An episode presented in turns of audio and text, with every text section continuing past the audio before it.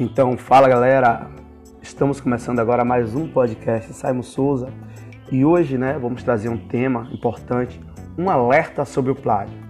Para quem não sabe, eu sou especialista em docência do ensino superior e sou também especialista em educação à distância, gestão e tutoria. Atualmente eu sou tutor da Unicel. No período atual ao qual estamos vivendo, qual estamos vivenciando, né, com a utilização em massa das tecnologias, em particular no que se refere às atividades acadêmicas. Entre discussão o tema plágio, um assunto muito debatido nos bastidores com os protagonistas do universo acadêmico. Temos como referenciação para este trabalho é, Gonçalves, entre outros autores, com seu, com, com seu artigo O Recurso do Plágio em Trabalhos Acadêmicos Científicos, um tema em questão. Segundo o autor, o plágio tem como característica marcante a posse das ideias intelectuais de outrem, sem a sua devida permissão ou citação. Porém, com a possibilidade ao acesso de acervos online, é facilmente visto em trabalhos acadêmicos citações plagiadas e sem devido crédito ao autor. A geração atual ficou conhecida como, como a geração copia e cola, certo? Isso, segundo Gonçalves, né, entre outros autores, se dá, pois, Diante do, do, fácil acesso às produções intelectuais e da falta de comportamento ético, ênfase na palavra comportamento ético, por parte daqueles que mencionam informações de outros na elaboração de textos acadêmicos científicos, sem exercitar referenciação mediante o depósito de crédito de autoria. De um ponto de vista jurídico, o plágio ainda gera muitas discussões. Sabemos que é crime na Constituição são referenciadas situações que podem ir de multas à prisão do plagiador.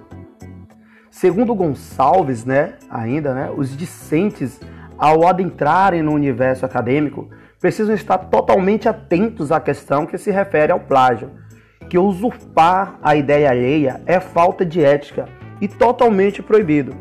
Para que essas situações não ocorram, os acadêmicos devem se familiarizar com as devidas referenciações, citações entre as etapas textuais e pós-textuais, evitando assim ações que possam ser consideradas plágio.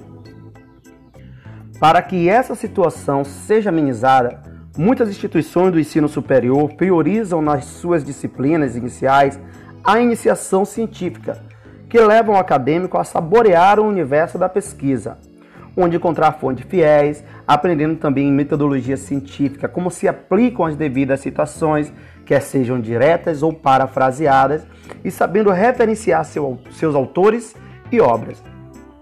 Assim, os acadêmicos podem seguir um, um, um processo contínuo e estimulante, sendo abertas novas oportunidades para o debate científico nessa magia que conhecemos como pesquisa.